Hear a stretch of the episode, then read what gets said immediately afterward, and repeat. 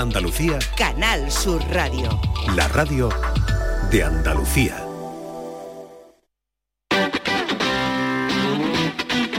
El pelotazo de Canal Sur Radio con Antonio Caamaño.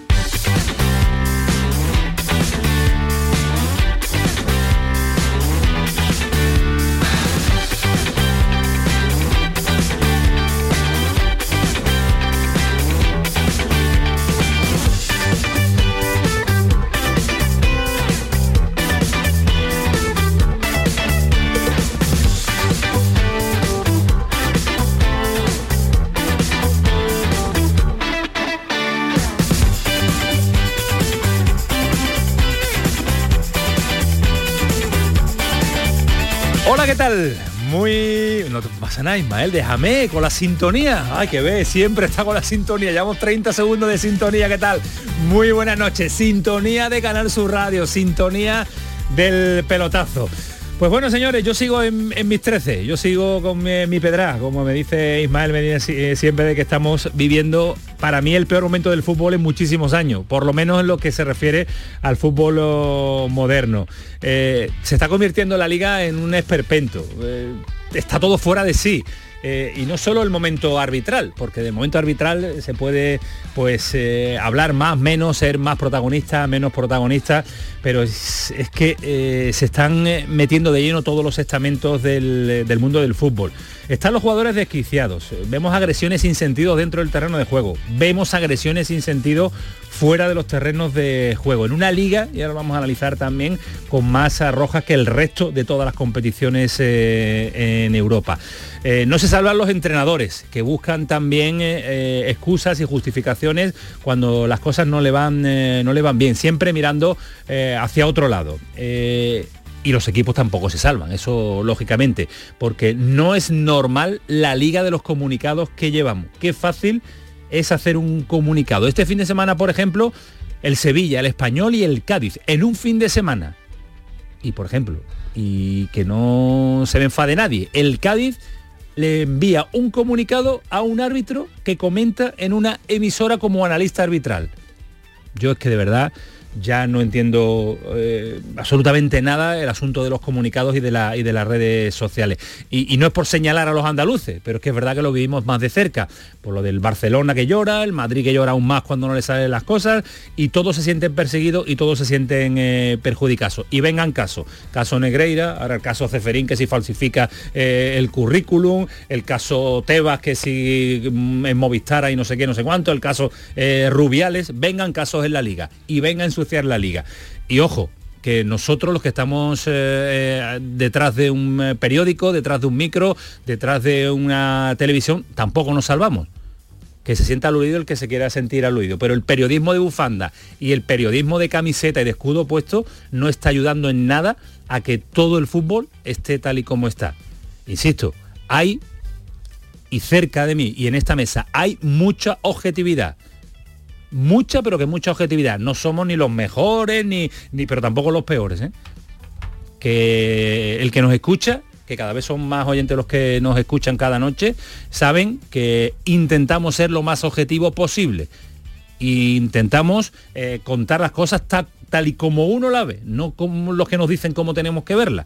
Pero esto no lo lleva, no lo lleva todo el mundo a efecto, porque todo se está ensuciando de mm, tanta basura que nos está llevando, por ejemplo, a mí, y hablo en lo personal, a que te llegue a repeler el mundo del fútbol. Porque es que ya no se disfruta viendo fútbol. Ya no se disfruta, por lo menos yo, viendo cada fin de semana a los equipos andaluces, a los equipos eh, a nivel nacional, eh, las competiciones europeas. Este fin de semana hemos visto en la Premier un asistente agredir a un futbolista en la Premier, esa liga tan admirada y tal. Por ejemplo, Ismael Medina la adora, eh, por- porque, porque lo ve desde otro punto de vista en lo deportivo, pero que también tiene sus defectos, también tiene sus errores desde el punto de vista arbitral. Pero ese árbitro ya hoy está sancionado. Y en el caso de la Liga Española, el asunto Enrique Negreira lleva ya para tres meses. Y no se ha decidido absolutamente nada. Ese es el fútbol y ese es el panorama que estamos observando. Yo lo planteé hace tres, cuatro semanas. Me dijeron, op- opinaron con total libertad. No, esto sucede todas las temporadas. Yo creo que no. Que lo que está sucediendo esta temporada se sale de lo, de lo común. Es una barbaridad lo que sucede cada fin de semana. Agresiones, tarjetas rojas, 120 y tanto tarjetas rojas ya en una competición como, como la española. En fin, eh, que va a ser uno de los, va a ser el tema que planteamos encima de la mesa porque vemos una liga y un fútbol que se está yendo al garete, como diría, como diría el otro. Eh, os pido una primera reflexión sobre este momento. Ismael Medina, ¿qué tal? Buenas noches. Hola, ¿qué tal? Muy buenas, Antonio. La liga y, y- y- Sí, es el peor momento, sí. Sí. Eh, yo Decías tú que no, era- defendías tú que- yo defendía, sucede siempre. defendía lo contrario, a medida que pasan las semanas no me gusta el camino que lleva. No me gusta cómo se está pitando en España en la mayoría de partidos, no me gusta la actitud de la mayoría de, de clubes con comunicados, eh, no me gusta la actitud de los futbolistas en el campo, engañando, eh, no me gusta que se de verdad se ataje los problemas desde el principio, no me gusta el periodismo de bufanda, yo cometo errores, muchísimo, me equivoco Todos, una barbaridad y, y simplemente doy mi opinión. Mi opinión de lo que veo, equivocado, acertado, con Luis Alberto, contigo, con Fali, con Alejandro, con, con Cepeda, con Nacho, con Samu, con todo discuto, porque además me encanta discutir, pero no me gusta hacia dónde camina el fútbol, ni el andaluz, ni el nacional.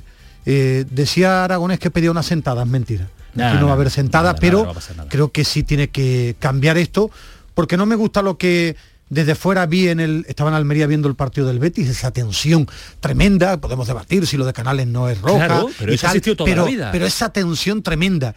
El comunicado del Sevilla el día después como club. eh, El del ahora lo del Cádiz, a, aún es árbitro que da su opinión.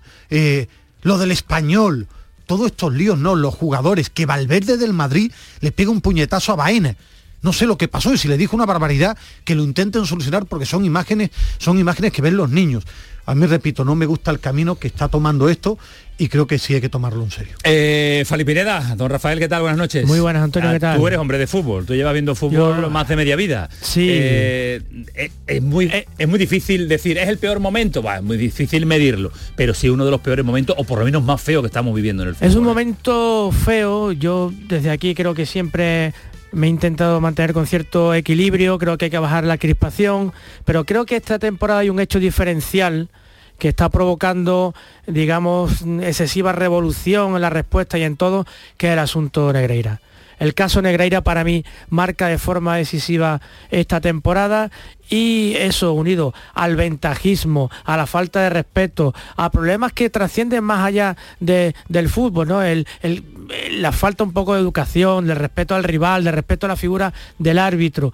Pues Se está formando un cóctel, querido Antonio, que, que está provocando Sí. mucho daño al fútbol y a la competición. Yo abogo por, por rebajar un poco la, crispa- la crispación y, y bueno, y porque ese asunto del tema Negreira se solucione o algo, algo hay que hacer con eso porque está, digamos, envenenando mucho a- al fútbol español. Abogo por bajar un poco el tono, por no por, una gran sentada, porque todos al final acuden al ventajismo y no respetan y es una cuestión de falta de educación y de falta de respeto, pero abogo porque de una vez por todas eh, se entienda que en el fútbol se puede perder. Aquí da la impresión de que, de, de que todo es una conspiración contra el club de cada No uno. hay nada más importante que el fútbol, donde todo, todo- todo gira en se torno puede al fútbol perder, y te hay tres equipos que tienen que- claro. que, que descender, e igual que muchas veces aprendemos de los errores de los demás, tenemos que aprender también de los errores propios. Eh, primeros eh, impresiones, eh, primeras reflexiones y hoy también eh, pues le agradecemos que esté con nosotros nuestro colegiado de cabecera, nuestro Luis Alberto Gutiérrez, porque es una de las partes también siempre mirada, siempre criticada, siempre mm, señaladas y por eso le agradecemos que esté con nosotros. Mm, Luis Alberto, ¿qué tal? Buenas noches. Buenas noches. El peor momento, tú tienes mucha experiencia también en esto del fútbol, Sí. has estado al máximo nivel, pero que- no sé si te has encontrado algo parecido a esto. No, no, el problema es, esto es un fiel reflejo de, de la sociedad actual, es que todo, todo el tema de las redes sociales creo que, que entre comillas ha servido para cosas muy positivas, pero también para cosas negativas, y una de ellas es esta, ¿no? Eh, ahora mismo hay una crispación por cualquier pequeña acción de un partido que, poco menos que parece que es el acabose, como bien ha dicho Rafa, es una conspiración judeo-masónica en contra del equipo, de la afición, de la tierra, de la región, y así vamos, vamos cada vez aumentando más independientemente de que, jugad- que lo- los actores principales, que son jugadores y árbitros, tienen que cambiar. Tienen que cambiar y tienen que, tienen que eh, apaciguar un poco esto. Vamos a ver si, si es posible, la verdad que, que es difícil, sobre todo en la época en la que llegamos, que se deciden los descensos, se deciden campeones, se decide Europa, se decide Primera Federación eh, y se decide Segunda y se decide absolutamente todo. Pero hay que echar al suelo, señores, hay que echar al suelo porque esto es fútbol y que no y que cada comunicador no se pone una camiseta y habla en favor del que se pone la camiseta y que cada árbitro no se pone una camiseta y mira por los intereses y que me da una pena ver a los chavales jóvenes de niveles de cadete, alevines, infantiles peleándose en los partidos, los padres peleándose en la grada. Es que esto ya está traspasando el fútbol profesional Hablar y nos lo estamos llevando a hablar de robo. Que llegue a mi casa mi niño con 14 años y me diga que a su equipo le han robado. es que papá nos han robado. ¿Cómo que te han robado? Porque no se acepta la derrota, es terrible. No. Entonces se buscan excusas porque es el ejemplo de, y la de más lo, que, fácil lo que le estamos es ofreciendo la a del la árbitro. sociedad. En fin, a pesar de todo esto, hay cosas bonitas que contarles en este lunes, como por ejemplo eh, el asunto de John Ran. Eh, al final vamos a terminar aficionando todos al golf. al que menos le, le gustaba al golf era a Fali y a mí. Y al final vamos a terminar entendiendo Pero por porque... desconocimiento, Claro, ¿eh? claro, del- claro, porque yo anoche terminar aquí, irme a ver a John Ran como se ponía la chaqueta verde. La culpa la tiene Alejandro Rodríguez e Ismael Medina, que es muy aficionado al gol. Ahora vamos a estar en el aeropuerto de Augusta porque allí va a embarcar Alejandro Rodríguez y nos va a contar sensaciones, pero también más cosas que les vamos a contar, porque hay equipos andaluces que van mejorando y sobre todo una imagen. No tenemos a ningún equipo andaluz en posición de descenso, muchas semanas después. ¿eh? A mí me gustó el Cádiz, pude ver el partido, la mayoría del partido a través de, de las aplicaciones. Me gustó bastante la personalidad del Cádiz en el, en el Villamarín, e incluso cuando estaban 11 con 11, me pareció, estuvo bien. Me gustó cómo supo sufrir y creo que Rubi le está sacando un rendimiento tremendo a la Almería. Eh, me, no me esperaba el bajón del Betis, lo mal que estuvo el Ahora Betis en el día de ayer. porque la Liga nos y, deja eh, detalles, ¿eh? y el Sevilla no supo cerrar el partido cuando eh, compitió bastante bien Compi- con, compitió muy bien, con sí. 10, pero al final sacó un punto con cosas coherentes de, de Mendilibar. Bueno, pues el análisis de ya? nuestros, ¿qué ¿O quieres decir? ¿Qué lo- quieres decir? No, todavía no, Ah, Antonio vale, Carlos, Antonio Carlos, tú eres el sustituto de Alejandro. Rodríguez, porque Vale, en vale. segunda división también tenemos a uno, a, los dos sufriendo. Es verdad, sí. Pero es curioso, el que gana sigue manteniendo la diferencia eh, complicadísima con la zona de descenso y el que pierde como el Granada, al final los resultados le favorecieron porque perdió la Unión de- Deportiva Las Palmas. Y ojo en Córdoba, que han cesado a Germán Crespo, lo renovaron hace tres meses, tres años, Juanito el director deportivo y llega Mosquera. Ah, y todo esto acaba de terminar el Barça, que ha empatado a cero ante el Girona, aumenta un punto la diferencia con el Real Madrid de 12, después de esta jornada se pone a 13. 11 y 16, Antonio Carlos Santana, Kiko Canterla, Paco Tamayo. Programón. ¡Qué bien! El pelotazo Canal Sur El Radio. pelotazo de Canal Sur Radio con Antonio Caamaño. Pipas Reyes son las pipas de siempre. Ahora encontrarás tus pipas Reyes más grandes, con más aroma, con más sabor y más duraderas. Tradición e innovación para traerte tus mejores pipas Reyes. Las del paquete rojo, tus pipas de siempre. En abril, Sol 1000. Aprovecha el cambio de hora con Social Energy y disfruta más horas de sol, más ahorro. Aprovecha las subvenciones disponibles para ahorrar hasta el 90% en tu factura con tus paneles solares gracias a nuestras baterías. Primeras marcas con hasta 25 años de garantía. Estudio gratuito en el 955 44 11 11 y socialenergy.es. La revolución solar es Social Energy. ¿Te gustan los chollos? En Rapimueble los tienes así de claros. Dormitorio de matrimonio solo 149 euros. Composición juvenil solo 394 euros. Llévate tu chollo al instante y paga en 12 meses sin intereses con la garantía de Rapimueble. Más de 200 tiendas en toda España y en rapimueble.com. La gente que más madruga, que viaja, que estudia, que trabaja, lo cuenta en la mañana de Andalucía, el club de los primeros de Canal Sur Radio. Tenemos un número de WhatsApp para todos los que estéis despiertos desde bien temprano y queráis participar en el programa.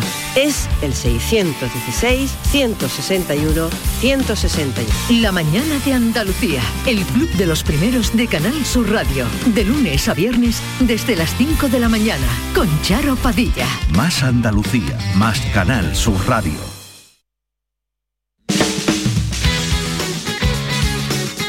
El pelotazo de Canal Sur Radio, con Antonio Caamaño. Con toda la reacción de deportes y bien acompañados que estamos eh, esta noche. Que no te gusta el gol, Ismael Medina, que no entiende de No, gol. estoy estudiando todavía qué es el bogey y el verde. Si yo no he visto, yo, es más, eh, es que hay amigos que nos mandan ahora Ismael Medina sabe de gol. No sabe de gol, ¿no? De mucho escuchar menos. a Alejandro Rodríguez No, lo único. me entretengo cuando voy a andar como es lo que Escuchando hago los ya. podcasts. Voy a escuchar los, escucho los podcasts de, de mucho deporte de fútbol y de y de ten golf, de golf. Pero la de verdad golf es que también. También, sí, pero también, no me entero de lo que dice. Pasa es que es gracioso Alejandro Rodríguez. Porque anda muchos kilómetros ahora por andar como un espacio de humor. Bueno, señores, que eh, y coincidimos todos en el que el momento del fútbol es crítico. eh, yo no sé si hay solución y nosotros no, no somos los que le vamos a aportar la solución a los grandes eh, mandamases del, del fútbol. No le vamos a decir eh, a los florentinos, a la Porta, ni a los ni, a los andaluces tan siquiera cómo se arregla esto. Lo que sí es verdad es que la Podemos- está ya separando una línea. aportación, ¿no? Yo no sé lo que piensa Luis, pero yo creo que sí sería muy bueno que se escuchara a los árbitros. No sé si en el desarrollo del partido o que tuvieran la- capacidad después de los partidos de explicar por qué han tomado esta decisión en el campo. Yo creo que eso los humanizaría mucho y ayudaría a, a- a, no sé, a entender y a rebajar la tensión. Para mí es algo, creo que fundamental. Yo creo que no, no tiene solución por, por, mucho, por muchas circunstancias. Primero porque vivimos la era de, de los seguidores, del populismo, de Twitter. Después, el árbitro vive en su burbuja, con una cantidad de presiones, con una cantidad de normas, y cada vez pitan más, y tienen mucho miedo a equivocarse. Eh, En mi percepción, y lo he debatido mucho con Luis, con Luis Alberto. El jugador, es lo que pienso, vive también muy pendiente de las redes sociales. Yo creo que los clubes se lo deberían prohibir. Prohibir, sí. Porque están más pendientes de tirarse Los de hermanos, los hermanos William han tenido Eh, que cerrar sus bueno, redes eh, sociales pero, después de eh, fallar dos goles. Bueno, por pues lo- fallar goles pues te lo insultan mismo- en las Los redes mismos que le aplaudían y le decían que era un fenómeno Claro. y tal, es que ni una cosa ni otra, es un juego. El jugador vive pendiente de engañar, de simular, el club de decirle que eres un fenómeno, pero aprieto por detrás. Cada uno vive en su burbuja y no quieren solucionarlo. Tú decías, yo soy un amante de la Premier, la Premier hacen barbaridades, errores garrafales, pero hace un fútbol más normal. El árbitro pita, no, no expulsa 500, el de arriba se equivoca, lo veo en los partidos mucho más normal. En el fútbol español, ni jugadores, ni entrenadores, ni árbitros hacen un fútbol más normal. Pero, pero lo que sí hay que destacar, Luis Alberto, y, y en esto eh, soy consciente de lo que digo, el árbitro no es el culpable de todo lo que se está formando. Yo- esto, ¿eh?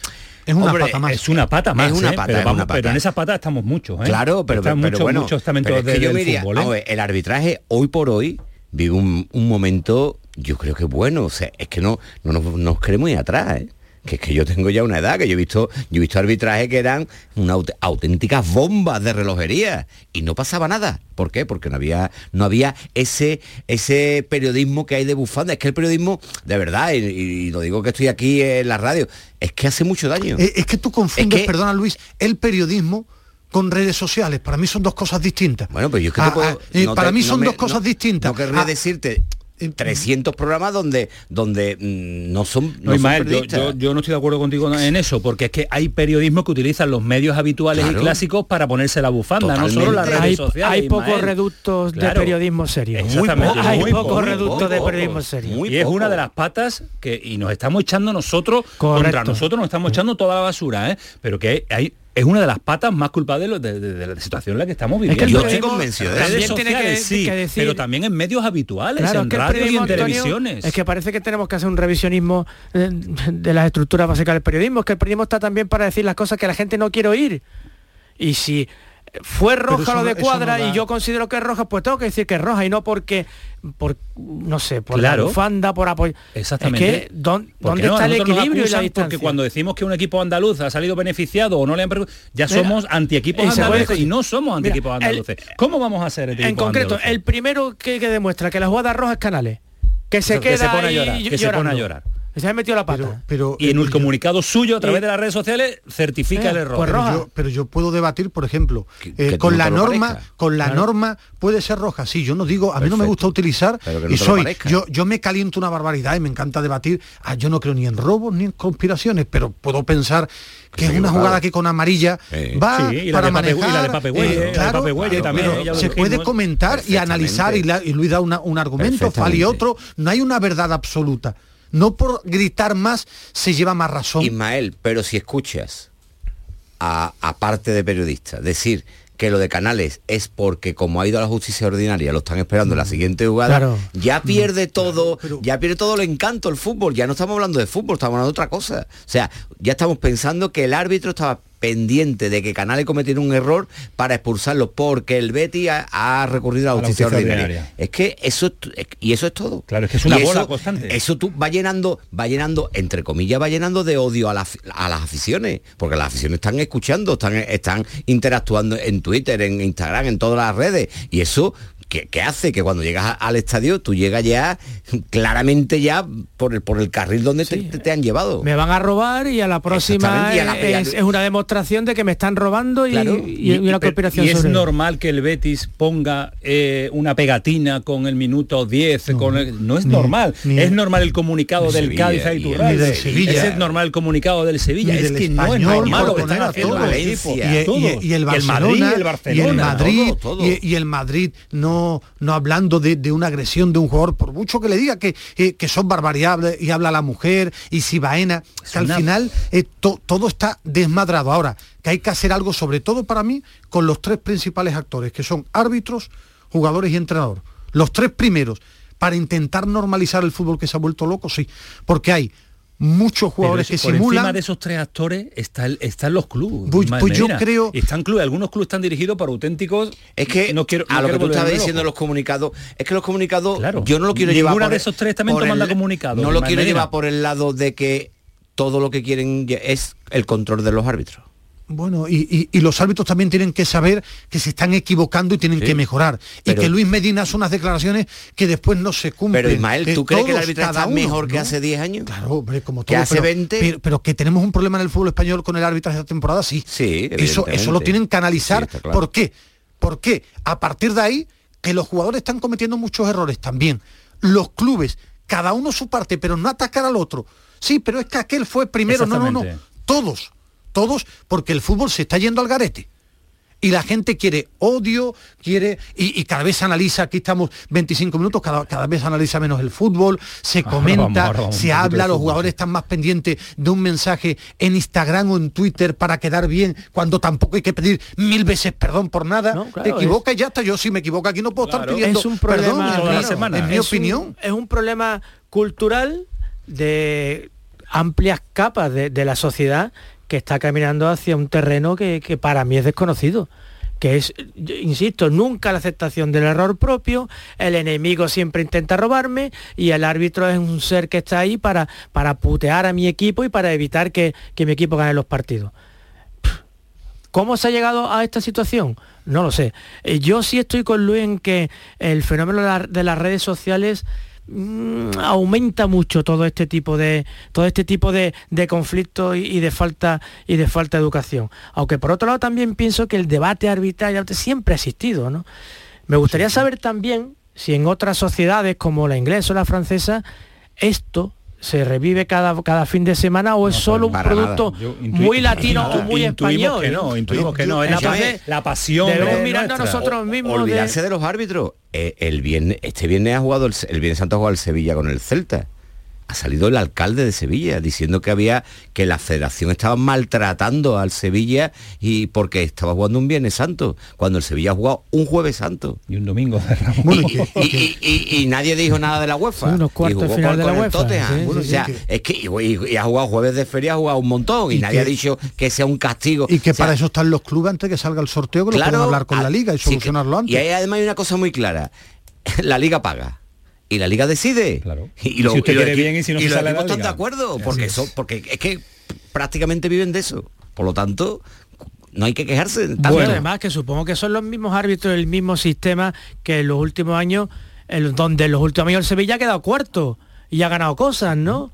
O sea, que de repente todo se ha vuelto una conspiración contra el Sevilla. Pero si, si- si es digo el. Sevilla porque no, no, Sí, sí, hay to- un no, no, club sí, sí, señalado, no, no pasa pero nada que por poner el ejemplo que tenemos que ¿no? quitarnos Pero- el pero miedo mira, a hablar de los nuestros. Por poner equipos andaluces, aquí dijimos que lo del error contra el Cádiz del gol anulado, debatí mucho con Eso Luis es Alberto, era mi opinión. No, pero pudimos debatir y no Claro. pasa nada. Pero es que cuando ha habido en contra del Betis, lo hemos dicho, en contra del Sevilla, pero también a favor, ¿eh? que los equipos andaluces han tenido expulsiones, penaltis, eh, a favor y, y punto. Punto y no por ser eh, de una región tú tienes que defender lo indefendible, ni mucho menos. Que pueden tener puntos perfectos en contra, claro, claro, pero no escudarse tanto, no escudarse tanto porque a mí, eh, poníais ustedes, yo no sé cómo viven la, la semana en la Premier, si veo que en el campo hay más respeto de los jugadores, de los árbitros que cometen errores garrafales. ¿eh? Eh, por ejemplo, si en España pasa lo de lo que le hacen a Robertson, se forma un escándalo. Ahora, al día siguiente la Premier sanciona.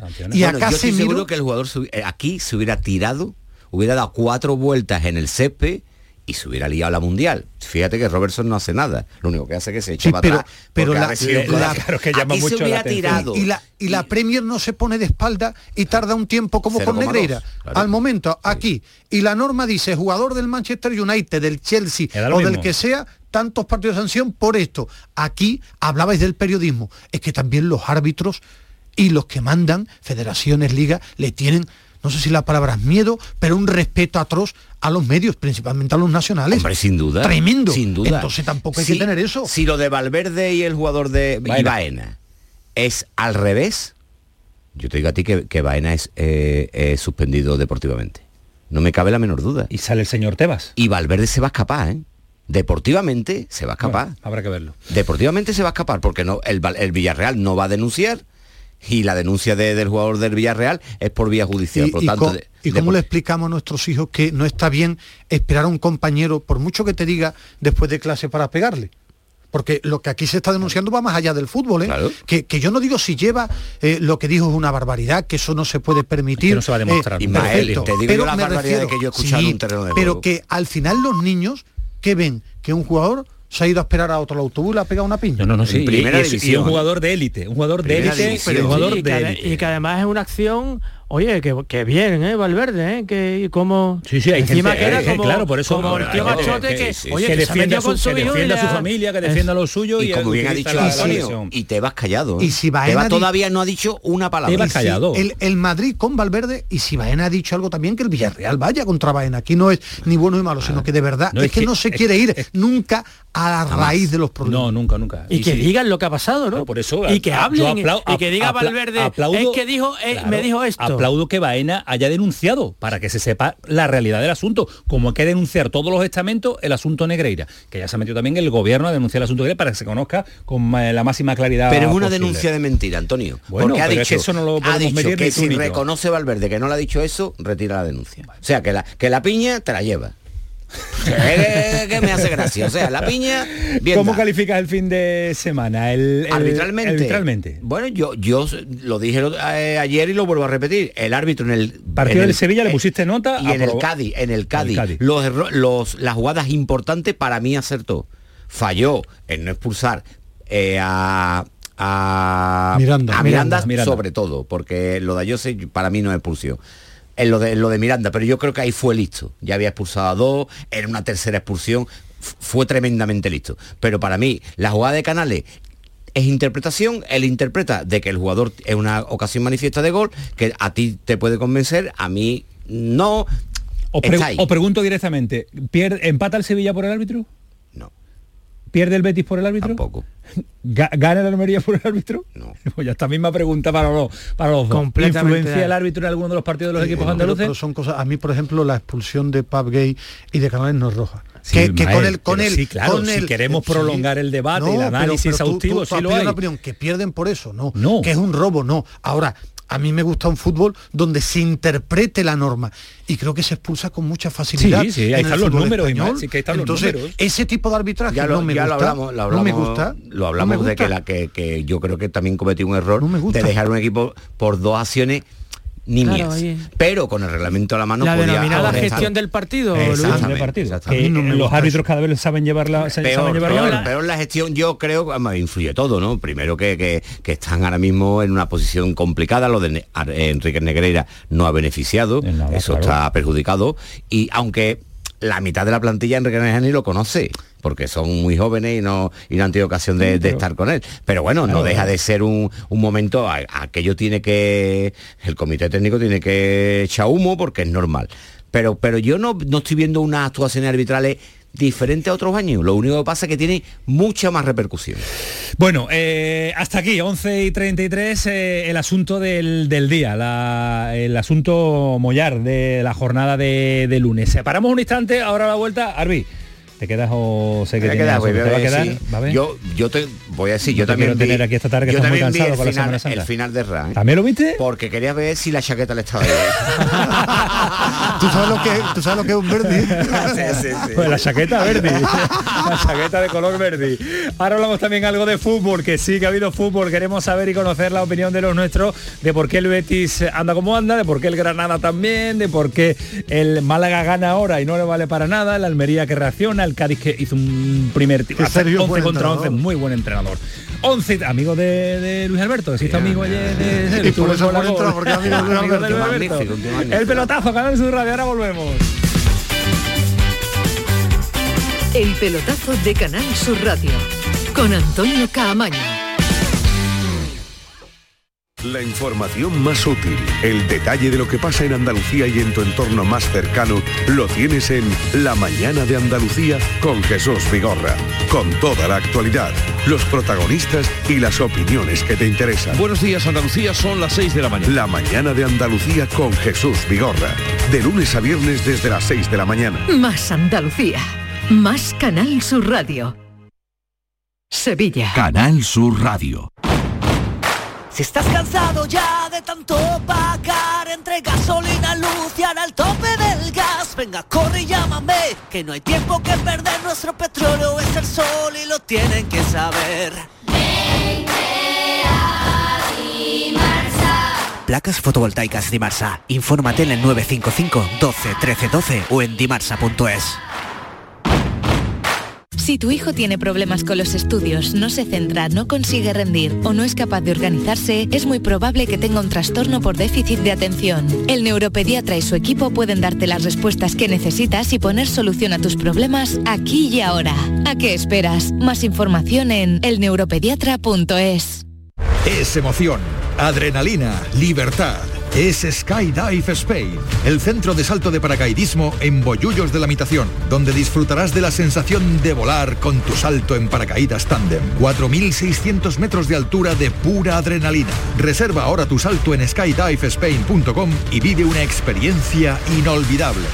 Vívelo con Skydive Spain. ¡Ea! Ya está ahí el niño del vecino con la pelotita. ¿Pero qué dices, Yuyu? Si ese niño es un figura, ese va a ser un crack. ¡Un crack! La que es una crack es mi mujer, que llamó a Hogar Solar, pusimos las placas solares y ahorramos tela en la factura de la luz. Vaya pelotazo, ¿no? Pelotazo le daba yo al padre del niño. Llama al 955 31 80 80. Hogar Solar, la luz que te ayuda a ahorrar. ¿Sabes qué es lo que me gusta de la primavera? Pues que hay más luz, más pajaritos, más flores, más risas, más rollito, más hoy se sale, más pero más de todo. La primavera la ilusión altera. Llega el cuponazo Flower Power de la 11. Podrás ganar 6 millones de euros. Y además, si entras en cuponespecial.es, podrás disfrutar de cientos de planes increíbles y picnics gourmet. Cuponazo Flower Power de la 11. Altera tu ilusión. Bases depositadas ante notario. A todos los que jugáis a la 11, bien jugado. Juega responsablemente y solo si eres mayor de edad. Aquadeus, ahora más cerca de ti, procedente del manantial Sierra Nevada, un agua excepcional en sabor, de mineralización débil que nace en tu región. Aquadeus Sierra Nevada es ideal para hidratar a toda la familia y no olvides tirar tu botella al contenedor amarillo. Aquadeus, fuente de vida, ahora también en Andalucía. El pelotazo de Canal Sur Radio con Antonio Caamaño. Seguimos, vamos a tener una semana para profundizar también, eh, por ejemplo, en el Almería. Mañana vamos a estar con Joaquín Américo, vamos a estar también eh, en Granada, pero hay que ir eh, cerrando las carpetitas de, de esta semana porque es una semana, Ismael Medina también importante. Mañana hay Champions, el Sevilla compite en Europa League el jueves en Old Trafford. Mañana Otra vez. Te vas a comprar, te vas a comprar Josep. Don Josep Guardiola mañana, ¿no? Sí. Pero el Sí. jueves es El eh, Sevilla se marcha el miércoles, Miércoles, a, jueves. a Manchester Sí. para el partido ante el United. Eh, pienso que Bono va a ser el portero titular. Veremos si hay cambios en el once inicial, porque tiene problemas en el medio campo, sigue sin entrenar eh, Jordán y el partido también que miran es el del Valencia y ver si el Sevilla es capaz de, de competir ¿Le puede ante competir? el United, eh, aunque no está Rashford, que es un superjugador, yo vi el otro día el United con el Everton y juega a un ritmo, juega lo que para mí ha, ha conseguido Tenac No, tú comparas, cambiar el, al tú United. comparas el Liverpool Arsenal del otro día con el, con el Barcelona Getafe, con el Barcelona Girona de ahora y parece otro deporte Bueno, pero- diferente pero también. he, ¿eh? también he visto el Liverpool con Southampton y, y es mejor el Barcelona Girona, ¿eh? Sí. Sí, sí, sí. Ah, interesante, Sí, sí. porque yo no veo mucha, Sí, la mucha Premier, y... la Premier hay partidos muy buenos, pero hay otros partidos Pero que más que, una pero más- pero más que bueno y mal el ritmo de juego también de, de- de- de una competición y otra. ¿eh? Mm, pero menos yo me calidad. quedo A más mí, con el- a mí por ejemplo, el, el Girona juega bastante bien al fútbol. No, no, que Después, me gusta pero después llegan los de la castellana y ganan Y la ganan Champions. Champions, eso sí, eso sí es con todos los ritmos y todas las cosas. Eso sí es verdad. Y mete su ritmo de, de. Champions. Ahí, ahí tenemos también otro debate. Es que hay debates abiertos, tendremos, debate. tendremos la comparativa eterna de, de Sí. otras ligas con la con la española. Eh, el, el Betis, vamos a meternos en profundidad. ¿Qué le pasa al Betis, Alejandro? Eh, Alejandro. No, es que ya, está- ya me están avisando, ya me están avisando que Alejandro Ya está ya, llamando, ya está llamando. En Estados Unidos En. Estados Unidos. Que Hombre, Fali, yo- ¿qué le pasa yo- al Betis? Yo creo que el Betis acusa fundamentalmente ¿Ausencias? la, la ausencia, la, la baja de Fekir, una pérdida también de, de cierta eh, calidad en la plantilla con la baja de Alex Moreno en el pasado mercado invernal. no pensaba yo que iba a ser tan importante la Yo la creo que es de- importante, es un futbolista importante, son dos dos jugadores básicos y después el equipo se ha caído un poco en cuanto a fútbol. El equipo venía avisando esta temporada de que no tenía la frescura y el fútbol del año, del año pasado. Eh, ha perdido también un poco o mucho de gol, la ausencia, la lesión de Juanmi durante buen tramo de la temporada. Hay condicionamientos, hay condiciones que, que nos pueden hacer ver que el Betis ha perdido fútbol y que a pesar de, del eterno carácter de Pellegrini que lo hace ser competitivo, ahora mismo está pasando por un Y está por un- nervioso el por un equipo. momento El otro día se vio que está muy nervioso, muy el, tenso. ¿eh? El, el Betis de ayer, para mí, el de los últimos tiempos ha sido el que más me, me decepcionó. Me refiero, es que vi al Cádiz muy superior, muy superior. eh, con respecto a lo que yo creía, me refiero, 11 contra 11, el Cádiz era dominador del partido. Eh, tenía la pelota, eh, incomodaba mucho al, al Betis, claro que se nota Fekir, estaría bueno, que es, que es un jugador extraordinario, pero para mí es un bajón de, de, de fútbol, de ritmo de pelota, de, de una locura en la canta del Betis que no le conviene y que está equivocado. Tú no puedes tener un expulsado, eh, dos, eh, Ruibal eh, comete un error, Miranda a otro, el equipo cae muy nervioso ante, ante efectivamente, como decía Fali, parece que no puede perder y está mal. Ahora, ¿que le da para pelear por la Champions? Yo creo que sí. ¿Le Ahora tienes que pensar por qué está mal, por qué el equipo no está el- bien. El de ayer no, Ismael, ¿eh?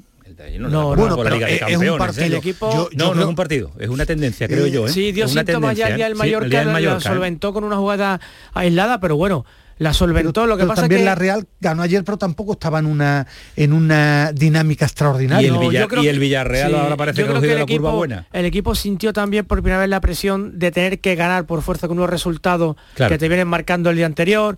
Entonces, le- oye, es, es- no es un equipo eh, compuesto por, por grandes estrellas, ¿no? Y hay un, hay, un- hay una ausencia de, de madurez, ¿no? De madurez y de, y por qué no decirlo, también de, de calidad, ¿no? El Betis tiene una plantilla aceptable, pero ha perdido referentes y bueno, y pelear por la cuarta plaza, incluso en esta liga, que- y abrimos el debate eh, que hemos comentado antes con anterioridad, esta liga un poco devaluada, pues yo no creo que tenga todos los elementos o toda la calidad, el talento físico y mental como para ser un clarísimo aspirante a la cuarta plaza.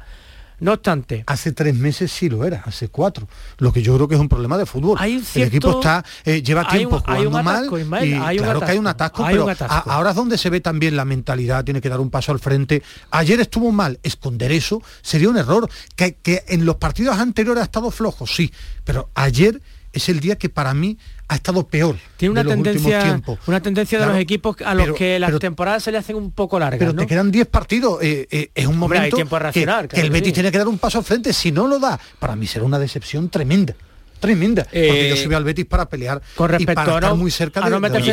Villarreal, el, el trabajo bueno la Pones el decepción listón habrá que analizarla también Bueno, el listón eh, es muy alto ¿eh? No, no, yo digo decepción para no llegar a pelear a la última Ah, jornada. la No digo, no- no ah, meterse, ¿no? Para no estar- no estar vivo las últimas no, jornadas, No, que, no que este bajón no sea capaz de subirlo, sino que siga bajando para mí sería Lo que ya una hecho es que esta temporada es peor que la anterior. En Prior fue Claro, campeón de Copa. Tocó, y- tocó, tocó plata. Y peleó Tocó hasta el título, final por la Champions. Claro, claro. Eh, el Cádiz va a merecer eh, también esta semana un análisis y un protagonista que vamos a, que vamos a tener a lo largo de toda, de, de toda la, la semana, pero a mí el trabajo de Sergio González al frente del Cádiz me está enamorando y de los tres que tenemos Compite muy fuera de la bien, zona ¿eh? de acceso compite de forma Compite muy bien. extraordinaria. Eh, Ayer jugó bastante bien. muy pero, bien. eh, 11 contra 11 lo vi con una personalidad, lo, lo vi eh, yendo por el partido. No podía, el Betis la, no podía. la opción de Chris Ramos le salió muy bien. eh, Fali le, le da un liderazgo al Cádiz. Para mí es el jugador clave del, del, Cádiz. porque lo hace competir, de verdad. Fali es el competidor del Cádiz, pero ha pero, ficha- y ha- y fichado muy eh, bien, ha fichado pero- muy bien en el mercado de y invierno. tiene personalidad del equipo. Los del medio aprietan, Alcaraz, Fede. Eh, la pregunta que tenemos planteada en el pelotazo CSR es eh, si ahora que tenemos la oportunidad de ver fuera a los tres andaluces de la zona de descenso, Sevilla, Cádiz y Almería, si va a seguir la, la liga así y, o si alguno va a sufrir más. Eh, el porcentaje es amplio para el que sí se salvan todos, aunque algunos piensan que el sufrimiento va a estar en Almería, más que, más que en Sevilla y en, y en Cádiz. ¿Tú qué crees, Luis? Que van a- alguno va a sufrir. ¿Alguno va a sufrir? va a sufrir. Pero que, que sufra todo lo que quiera, pero que no baje ninguno Ya, de los ya, andaluces. hombre, ojalá, pero pero va a ser complicado Queda- porque ahí hay equipos que, hombre, tienen potencial. Valencia, Español, tienen potencial y alguno va a sufrir y puede caer alguno, lógicamente. que queda mucho. Eh, el Sevilla, eh, en el minuto 19, eh, prácticamente casi nadie apostaba por con un Celta que jugaba bien a la pelota, eh, que el Sevilla pudiera puntuar con 2-0 al final, parecía que ganaba, yo sí vi a un equipo coherente, bastante coherente y bien puesto en el campo, con defectos, claro, los defectos no desaparecen Eso, de la noche otro, a la mañana, veremos si tiene recorrido, lógicamente. Antes de marcharnos a Estados Unidos, eh, vámonos a Córdoba. Eh, rápidamente, un par de minutos porque sale un entrenador eh, y llega otro. David Jurado, ¿qué tal? Buenas noches. Buenas noches, compañeros. Ya Por es fin oficial, ¿no? Ya es oficial lo de Germán. En la destitución de Germán Crespo hemos tenido que esperar hasta las 7 y media de la tarde de hoy, prácticamente 48 horas después de perder el Linares. Y sobre la nueva noche se hacía oficial la llegada de- del gallego, de, de Manuel Mosquera, que mañana se hará cargo de- del equipo a partir de las 10 y media, primer entrenamiento del nuevo entrenador del Córdoba. Eh, eh, gran desconocido, el nuevo técnico de- del Córdoba, por lo menos Yo lo para recuerdo de mí, delantero en el Yo, claro, lo En el recuerdo. En el Extremadura. Extremadura. sí, Era- habilidoso, ratonero. Sí, pero recuerdo como jugador, Sí. como entrenador, pocas referencias tengo. Como ¿eh? entrenador, su bagaje es el Extremadura para mm, a- atajar patatas calientes y el Talavera, no, no mejor, nunca mejor dicho, la, la pasada temporada en las ocho últimas jornadas, después de que desaparece el Extremadura y desciende con el Talavera a, a segunda ref. Es un hombre del que hablan que es muy motivador. Al- a la plantilla del Córdoba le hace falta que le levanten el, ami- el ánimo con una victoria solo en 11 partidos. pues Y- gestión de vestuario, bueno, y gestión de vestuario y un gestión poquito. de vestuario dicen que para eso es bastante bueno. Mm, vamos a ver si es real. Yo, yo quiero verlo. Yo quiero verlo primero esto- esta semana entrenando. Y el partido que tiene el primero, la verdad es que más mala suerte no puede tener, verdad. o El todo líder. lo contrario, porque si esa motivación se lleva al extremo, ganarle al líder, al Corcón, puede ser un subidón para todo el mundo. Bueno, pues el líder eh, este fin de semana debutará a lo grande para el nuevo técnico del. Ahí, ahí el Córdoba. problema es que, que este entrenador cale en la afición, no, no tiene ese Mm, pedigrí claro. que, que- que un equipo como el Córdoba, pues necesita un entrenador Se ha con puesto a un cordobés de segundo, a Gaspar Galvez, no sé si Exigente grada, jugador del Atlético de Madrid, de Valladolid en primera. Bueno, pues eh, estaremos muy pendientes y ojalá que le vaya bien al Córdoba porque lo necesitamos de vuelta al fútbol profesional. Un abrazo, David, cuídate mucho, gracias. Buenas noches, Antonio. Ahora sí, que ya está a punto de embarcar a nuestro queridísimo Alejandro. Rodríguez, que vuelve seguro que mañana está aquí, Manuel, no te preocupes, que mañana vas a tener ese face to face, cara, cara a cara con, con Alejandro Rodríguez. Alejandro, ¿qué tal? Buenas noches. Buenas noches, Antonio, ¿qué tal? ¿Cómo estamos? Aeropuer- Buenas, buenas, buenas tardes. por Buenas- buenas tardes noches para nosotros, buenas pero- tardes para ti. pero ya casi metiéndonos en noche, ya casi metiéndonos en noche, sí. A- aeropuerto de Augusta para embarcar a destino casa, ¿no? Sí, bueno, en el aeropuerto de Atlanta, De exactamente, Atlanta. que es el aeropuerto internacional que efectivamente es el que nos llevará de vuelta a Madrid y de Madrid evidentemente a Andalucía y a Sevilla, pues para regresar ya después de esta, de esta espectacular semana ¿no? en, en Augusta, efectivamente con esa victoria de John Ram en el Masters eh, ayer domingo, eh, que bueno, que nos dejó a todos pues eh, sensacional sabor de boca, ¿no? Y cómo, cómo lo disfrutamos y, y- y cómo vibramos, ¿no? E incluso con una, con una victoria que yo te diría que fue hasta sobrada en el, en el tramo final por lo bien que jugó, por lo bien que jugó John Ram. Si yo lo defino como histórico, no estoy descubriendo nada nuevo, ¿no? No, no, no, no, la verdad es que no está, no te equivocas, no te equivocas a la hora de decir histórico porque realmente tiene un componente histórico importante, ¿no? Es verdad que no es el primer español que gana el Máster de Augusta, eh, ya lo han ganado cuatro, ¿no? Severiano Ballesteros ganó dos, José María Olazabal ganó otros dos, eh, Sergio García ganó en 2017 y ahora pues llega esta sexta chaqueta verde por parte de, John Ram, con lo cual en sí mismo digamos que la victoria de John Ram eh, tampoco quizá haya que, considerarla de histórica, pero sí el hecho, por ejemplo, de que eh, España, un país como España, ¿no? un país tan pequeño como España y con escasísima tradición de golf, la tradición de golf en España eh, pues proviene precisamente de Severiano Ballesteros, ¿no? fue el que realmente popularizó el golf en España, eh, tenga ya seis chaquetas verdes, ¿no? eso, es una auténtica barbaridad, ¿no? es, es el segundo país en la historia del Máster de Augusta que más chaquetas verdes tiene, ¿no? o sea, para que se hagan una idea, ¿no? por delante de países pues, con una tradición golfística enorme como Inglaterra, como Sudáfrica, como Australia.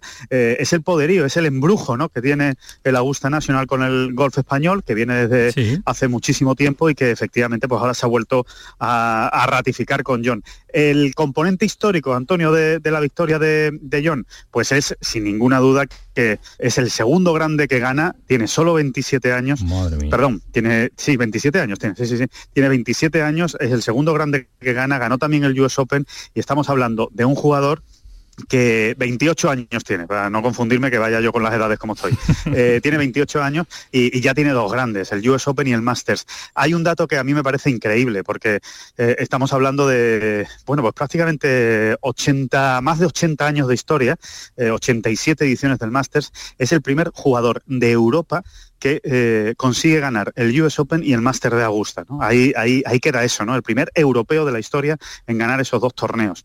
Eh, bueno, pues eso lo ha conseguido este, este chico de Barrica que, que tiene pinta, ¿no? Es, sobre todo la sensación que ofrece, ¿no? Que, que sí, que ha ganado el Master, pero que parece que van a venir alguno que otro más, eh, ya no solo máster, sino grande, ¿no? Eh, a su palmarés. Hoy, lógicamente, Alejandro, es eh, portada de todos los diarios mundiales y el reflejo lo tenemos también nosotros aquí en nuestros diarios nacionales. he leído de todo, la profecía del año 2013, la, galleta esa que tenía en el interior un mensaje de, la suerte, además el día del cumpleaños de, de, Severiano Ballestero, que se proclama también y se pone la chaqueta verde. Eh, se dan una circunstancia eh, para un año en el que solo llevamos cuatro meses, eh, redondo de momento para John Rand.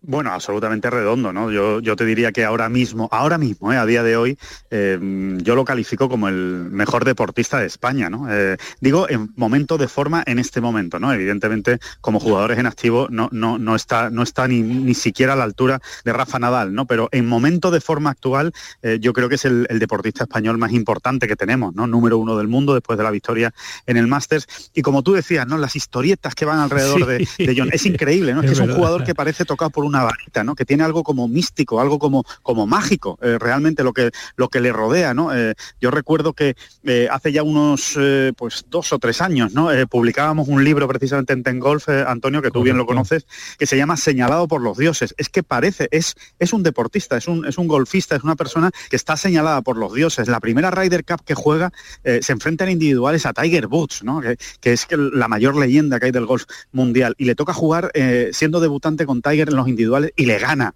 y le gana a Tiger. Y además es importante ese, ese punto para que gane. Em, Europa la Ryder Cup. Después es un jugador que es el primer español eh, de todos los tiempos que gana el US Open y, se llama John Ram y lo ha hecho él. Eh, ahora llega el Masters y gana precisamente el, día del cumpleaños de Severiano Ballesteros, efectivamente, cuando tenía que haber eh, cumplido 66 años, ¿no? El, genio de Pedreña. es decir, todo lo que le va rodeando a, John lo hace todavía un poquito más grande. Es, un, es, un, es un deportista que, que tiende a redondear perfectamente las historias y que, y que efectivamente hay una cosa que, yo creo que es lo que hay que empezar a valorar, que, que es que no tiene techo. O sea, a día de hoy, John Ram no tiene techo. Es un, es un golfista que, eh, de hecho, ayer se le preguntaba, ¿no? Em, Bueno, John, eh, se te pasa por la cabeza el Grand Slam. El Grand Slam en golf es ganar los cuatro grandes. Eh, en teoría es ganarlos en el mismo año, pero es algo tan complicado lo de ganar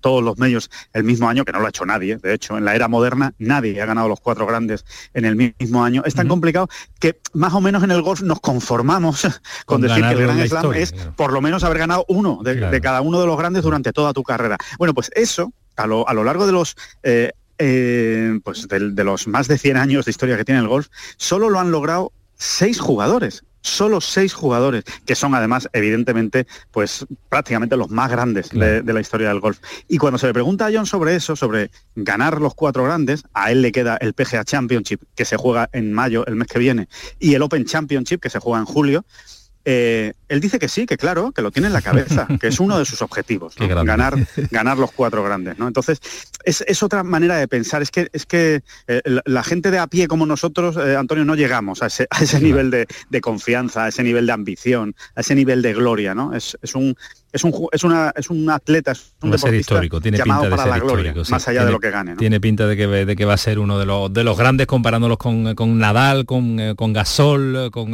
los grandes deportistas que ha dado, que ha dado este país. La última que sé que estás a punto de, embarcar, Alejandro, ¿has tenido la oportunidad de, de, hablarlo, de, hablar, de hablar con él cerca?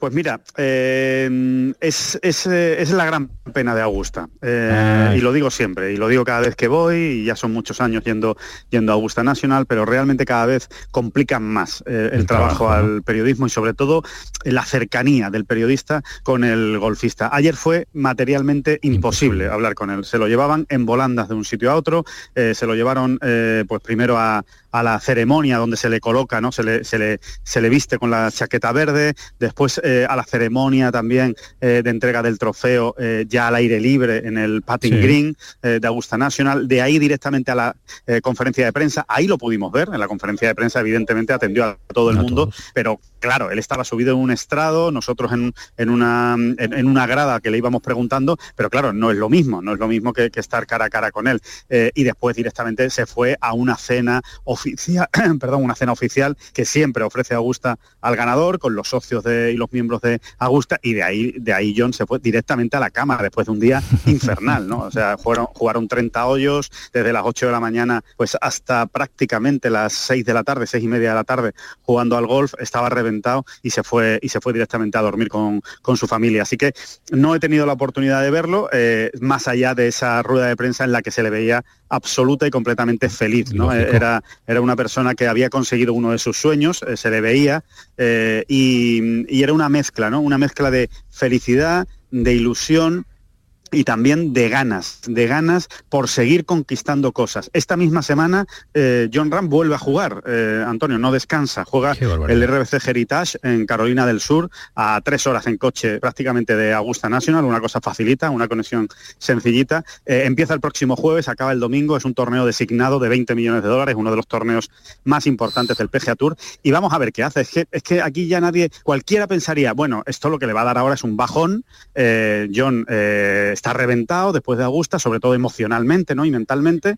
y, en el RBC no se pueden esperar grandes cosas, pero es que es John Ram, y yo ya no te puedo decir si no podemos esperar grandes cosas o al revés, porque él se va alimentando de cada victoria que consigue. Por eso, John, a día de hoy, en abril, ojo, eh, estamos en abril, eh, lleva cuatro victorias este año. cuatro victorias, que es una auténtica barbaridad. O sea, eso no existe en golf. El año pasado eh, no hubo nadie que llegara a tres victorias en el circuito americano. Y él ya lleva cuatro en abril. O sea que eh, se hagan, para que se hagan una idea, y una de ellas es un mayor encima, ¿no? Para que se hagan una idea de, lo que está de lo que está consiguiendo y del nivel de excelencia ¿no? de, este, de este deportista. De este auténtico fenómeno, de este crack del eh, deporte golfista. Como un crack es nuestro Alejandro Rodríguez que ha tenido la oportunidad de disfrutarlo, de vivir algo histórico, de contárnoslo en este pelotazo, en este su pelotazo y también el seguimiento que hemos hecho a través de Ten Golf, que ha sido un espectáculo eh, como lo hemos vivido tan cerca. Parecía que estábamos que estábamos allí. Alejandro, enhorabuena a ti, a Ten Golf, a todo lo que formáis esta familia y que te esperamos aquí mañana para que nos cuente, para que nos ponga los, dientes más largos todavía de lo que lo tenemos. ¿eh? y eso que no somos unos, especialistas en golf. ¿eh? Sí, sí, sí, bueno, deseando, deseando ya de volver allí, de estar con vosotros, que se os echa de menos. Pues es verdad que, que- que la semana no nos la hemos perdido del todo por aquello de que tocaba la Semana la Santa. Semana Santa, pero, pero ya sé, hoy, hoy ya os echo de menos, de no estar, no estar ahí piel con piel. Así que mañana, mañana, ya Mañana te vemos. juntos, se meterá conmigo Ismael, me meteré yo con él, está me claro. meteré contigo, tú conmigo y ya está. Y, Y el el- pelotazo de todos los días y, y magnífico. Disfruta eh, y buen viaje de vuelta a casa. Cuídate mucho, gracias. Muchi- muchísimas gracias, un abrazo Antonio. Hasta luego, adiós. Bueno, ahora que no está y no nos puede No has escuchar. preguntado nada, me- con la gana que tienes tú de preguntarle y al final pre- nada. prefiero ya darle caña mañana. Mañana. Que bien explica el gol, que hasta yo me entero. muy bien, Los luego, podcasts son extraordinarios. Y dale, y dale Ahora, con a partir de mañana ¿Lo has habrá que darle caña No porque no sabe de nada. Pero como hablo mucho con él, tiene mucho arte y Mañana lo comenta cualquiera como lo aguanta. A mí Ah, Alejandro aquí. Mañana Ahora, cualquiera. nunca creyó en John Ram. Siempre lo criticó y yo le decía, era bueno, tiene algo distinto.